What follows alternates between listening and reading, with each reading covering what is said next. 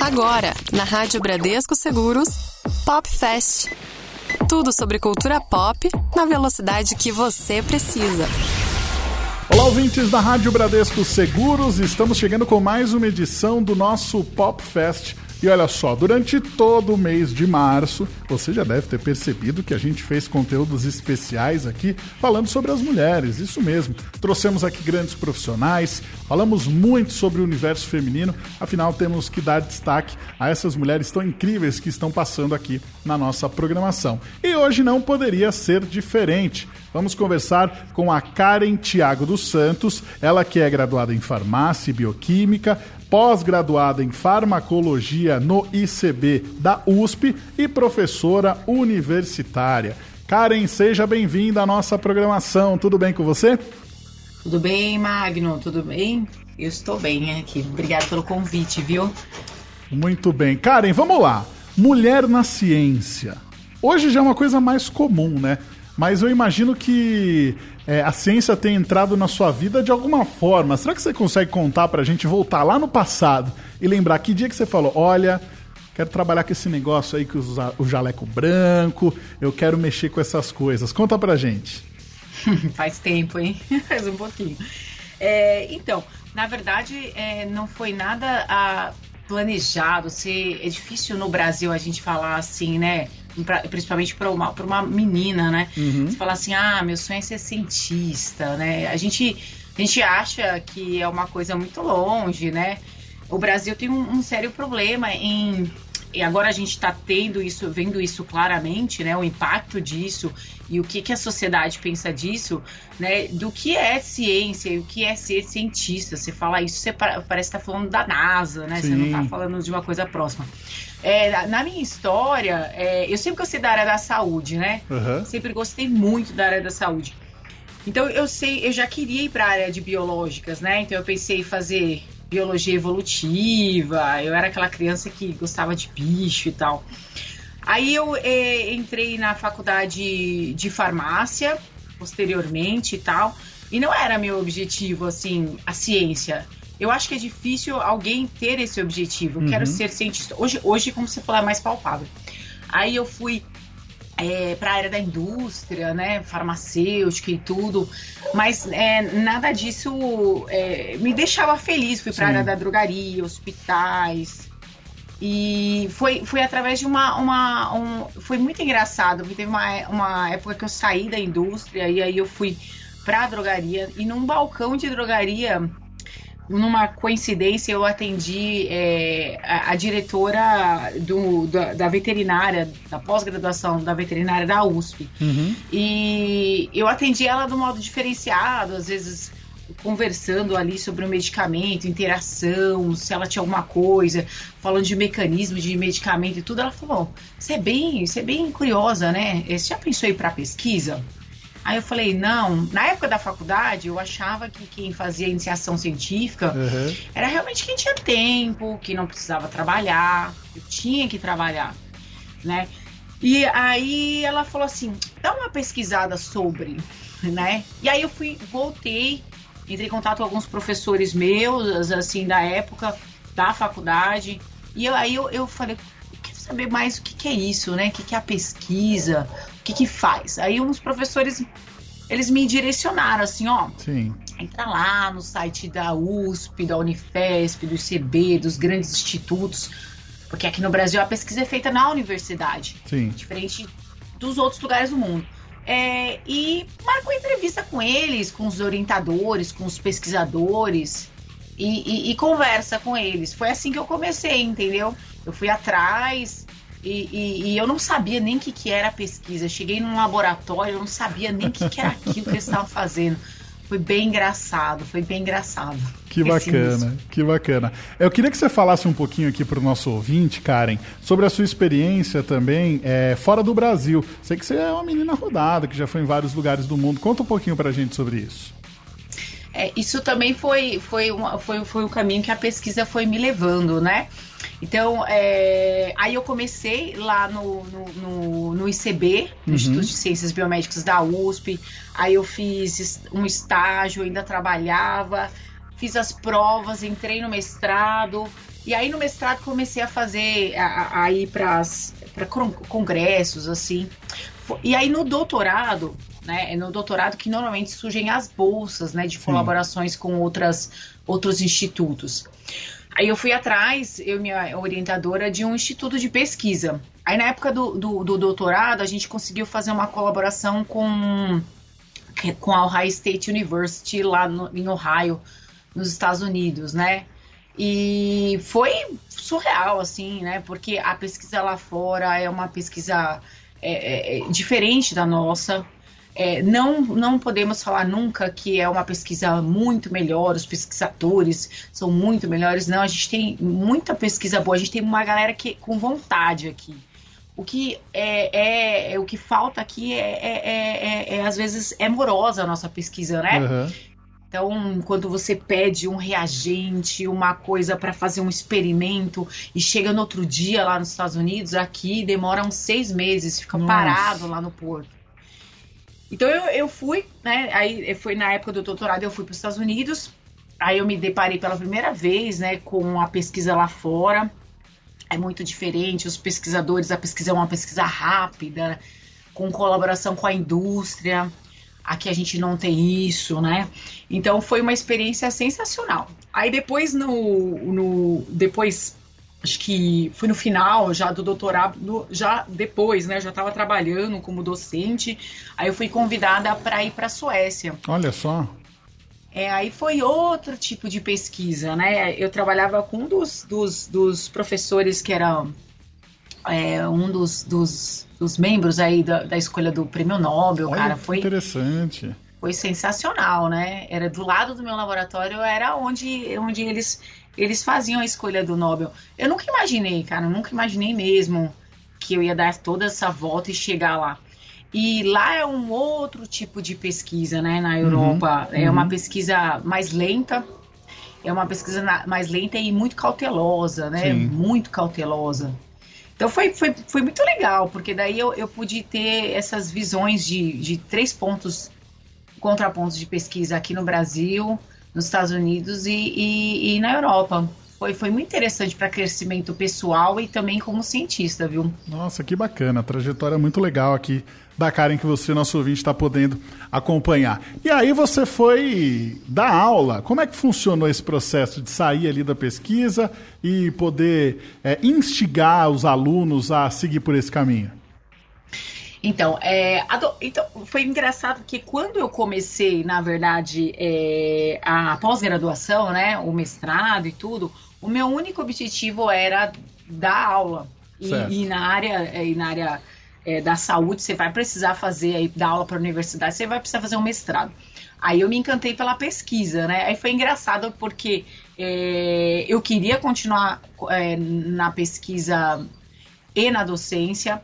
Só que aqui a gente tem um grande problema, né, no, no Brasil, que é nas universidades é, é, captar esse monte de gente que não é, não são poucos, né, que saem da pós-graduação, do mestrado e do doutorado, para os centros de pesquisa, que não são muitos, comparação lá fora. É, e aí a gente acaba indo bastante para a universidade privada. Sim. Então, assim, dar aula para mim é, é, uma, é uma satisfação. Eu gosto muito de dar aula, né? A gente transmitir um pouquinho daquilo que a gente entender e tentar passar de uma forma muito simples, às vezes, um conteúdo que é difícil, principalmente na área da, da saúde, né? É, a parte fisiológica, né? A parte de doenças, é muito legal. E, e, é legal essa parte, né, que você fala de, de inspirar, inspirar mulheres, inspirar as, as, novas meninas. E sem perceber, às vezes você acaba inspirando. Então, acho que o, o, o professor, é, a gente, mesmo com a docência sendo muito problemática no, no nosso país, não sendo totalmente valorizada, os professores, a, gente pergunta por quê, né? Porque eles ainda estão lá. Eles estão lá porque, às vezes, pequenas coisas valem a pena, né? uhum. né? Quando você vê um aluno seu é, é, crescendo, é, indo para grandes lugares e fazendo grandes coisas, né? E Sim. voltando e te falando, nossa, ó, é, foi muito legal que tudo isso começou, às vezes, de uma palavra que você deu, de uma aula que você deu. isso, isso é bem legal, né? Então, ser professor tem essa parte bem onírica, assim, né? É, é, é, realmente você precisa ter essa paixão, né?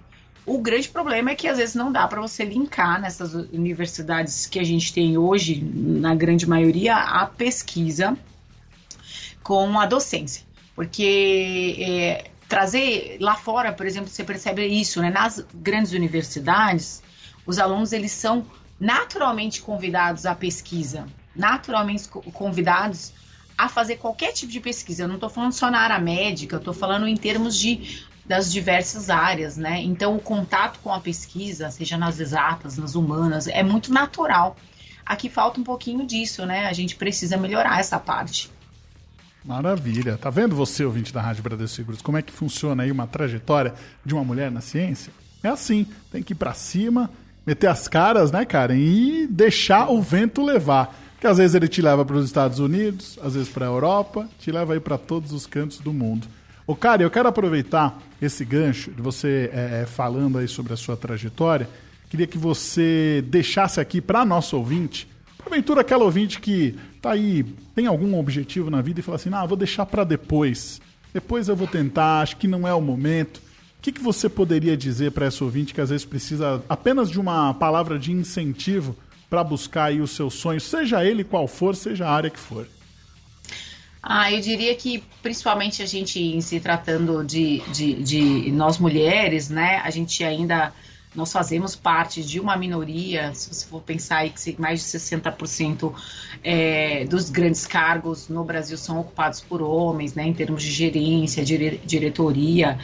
É, a gente tem que trabalhar é, duas, três vezes mais, às vezes, para alcançar o nosso objetivo. Mas que isso não seja um fardo. Isso nunca foi um fardo para mim. Nunca foi. Né? Então, eu nunca é, é, é olhei somente para minha condição. Ah, sou mulher, nossa, vou para uma entrevista ou para um, uma proposta com vários homens e já me coloco nessa posição. Não. Mas eu sei que é, eu vou ter que trabalhar muito né? Eu percebo isso muito nas minhas alunas, né? As mulheres são extremamente dedicadas, elas são muito dedicadas. Uhum. Então, é, tem que ter dedicação em qualquer momento, né? E persistir, realmente a persistência é realmente que faz a gente alcançar muito, muitos dos nossos objetivos. Né? Então, então é, não ver primeiro os empecilhos, mas simples, simplesmente é, ir atrás e correr atrás daquilo que você quer né, é, pautando sim os pontos, os empecilhos que você vai encontrar, mas não deixando isso é, te atrasar. Então eu sempre fui, né? Eu sempre foi esse meu objetivo. É, nunca desisti mesmo não do, do, do, que a gente pretende, né? Exatamente. Só que agora você tem aí é, uma nova etapa na sua vida, né? Você começou lá na farmácia, aí se descobriu dentro da pesquisa, foi para os Estados Unidos, teve uma oportunidade na Europa, professor aqui no Brasil e agora mãe. Em breve já está no forninho. Como é que vai ser essa relação? É. Mãe, professora, pesquisadora. Como é que vai ser esse equilíbrio aí, Karen? Agora que são elas, né? A gente começa, é uma etapa, é, é, é muito engraçado, porque é, a gravidez ela tem um impacto muito grande é, na vida da mulher. E aí, numa sociedade como a nossa, né, que realmente é, é extremamente matriarcal no, no, sentido da criação da criança, a gente já percebe isso na, na gestação, né? Então você percebe que é, você fica um pouco mais cansada, aí você percebe que você tem que dar prioridades. Então a mulher tem, tem realmente isso que às vezes é, durante a gestação é pur, puramente feminino, né? Não tem como. O, o, meu marido ele não vai carregar o feto ali, ele vai estar tá lá me apoiando, mas é, realmente você acaba colocando uma parte da sua carreira é, em segundo plano. Aí você vai ter que fazer opções, né? Uhum. Aí você começa a selecionar e tudo mais. É, a carreira da mulher, então eu já já já estava é, foi uma gestação totalmente desejada, eu já estava é, contando com isso, a carreira da mulher ela, ela dá um, às vezes uma pausa, né? Quando a gente fala em termos de gestação. E aí é um bando de sentimentos, porque é um sentimento que você de total felicidade, mas com aquele sentimento que o seu lado mulher profissional ele vai diminuir aquele crescimento, né? Você vai ter que dar uma pausa, né? Isso é uma coisa que é uma realidade, é uma realidade que a gente vive no nosso país, mas que não precisa ser uma, uma um futuro, né? Então a gente tem países até lá na Suécia que eu que eu, que eu fiquei, a realidade era diferente, né? Então você tem uma igualdade em termos de de licença para homem, para mulher. Então era mais fácil perguntar no momento de uma contratação se você era casado ou casada e se você queria ter filhos. Né? A pergunta teria que ser outra. Porque homens e mulheres tinham direito aí a é, muito igualitário em termos de licença, uhum. maternidade e paternidade. Então dá para você dividir e não sobrecarregar um, uma mulher durante aí uma gestação e durante o porpério, né? Depois quando ela tem a criança, né? Mas seguimos, né? Eu estou muito feliz. E, mas a gente sabe que realmente é o momento que você vai ter que fazer uma pausa, que as prioridades mudam. Exatamente.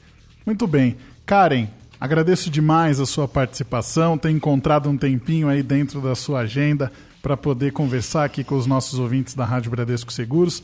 Tenho certeza que todo mundo aqui gostou muito da sua história e acho que quando você falou é, do, da sua relação com, com as suas alunas, eu acho que cada vez mais, conforme vai passando o tempo, que você vai distribuindo o seu conhecimento com as outras pessoas, você vai fazendo parte do legado que você deixa na vida delas. Então, é, tenho certeza que você já transformou muita gente dentro da sua trajetória e espero que você possa transformar ainda mais pessoas ao seu redor e, quem sabe, aí alcançar mais pessoas pelo mundo inteiro.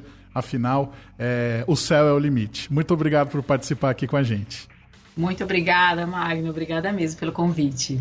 Muito bem, no nosso Pop Fest de hoje falamos com a Karen Thiago dos Santos, ela que é graduada em farmácia e bioquímica, pós-graduada em farmacologia no IBC da USP e professora universitária em breve, mamãe que não vai largar ali o jaleco, vai continuar na pesquisa junto com o filhote ali a tiracolo. Você, nosso ouvinte, quer participar, mandar alguma sugestão? Ficou com alguma dúvida? Muito fácil. Mande seu WhatsApp pra gente. 11 99643 4227. Pode mandar um e-mail também. ouvinte arroba ou clica aqui no nosso site, ali na aba Fale com a Rádio, mande a sua mensagem pelo nosso formulário. Estamos aqui sempre que você precisar. Magno Nunes para a Rádio Bradesco Seguros. Com você sempre. Você ouviu na Rádio Bradesco Seguros Pop Fest.